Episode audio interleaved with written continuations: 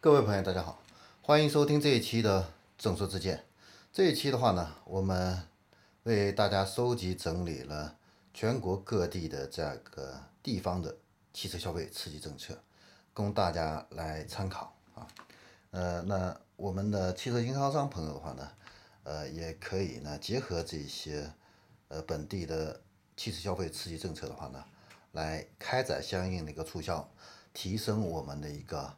呃销售业绩。那截止目前的话呢，现在已经有超过九个地方啊，已经出台了汽车消费刺激政策啊。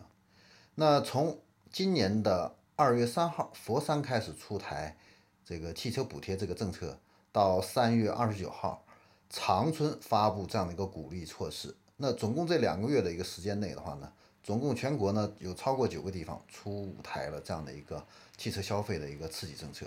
那主要呢包括了以补贴鼓励这个国六标准或者是新能源车消费，以及放宽传统汽车限购啊等等，主要是这样的一些措施。那最近的这一个月多来的话呢，商务部连续五次提到了促进汽车消费。三月二十六号的话呢，商务部更是提到，下一步的话呢，将鼓励各地方。结合本地的一个实际情况的话呢，出台促进新能源汽车消费、开展汽车以旧换新的这样的一个措施。注意，以旧换新，这个对二手车是一个利好啊，进一步稳定和扩大汽车消费。那目前的话呢，现在已经有地方的这个汽车消费刺激政策的，包括第一，广东省，广东省的话呢，有佛山、广州和珠海啊，这是我们广东的朋友可以注意了啊。然后湖南的话呢，有湘潭，还有长沙两个城市。然后我们来看一下浙江，浙江的杭州还有宁波都出台了相应的一个措施。然后我们再来看一下江西，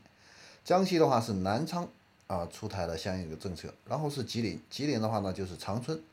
啊出台了相应的一个政策啊。呃，你比如说广州的话呢，现在是对购车的一个指标呢是进行一个松松绑。那广州的话呢，是计划在去年的这个基础上增加十万个拍牌和摇号的这个呃指标的这个基础上的话呢，会进一步增加这样的一个购车的一个指标啊，嗯，所以呢，呃，近期的话呢，我们经销商朋友的话呢，可以多多关注啊本地的这样的一个呃车市的一个刺激政策，呃，为未来的一个消费的一个释放做好准备。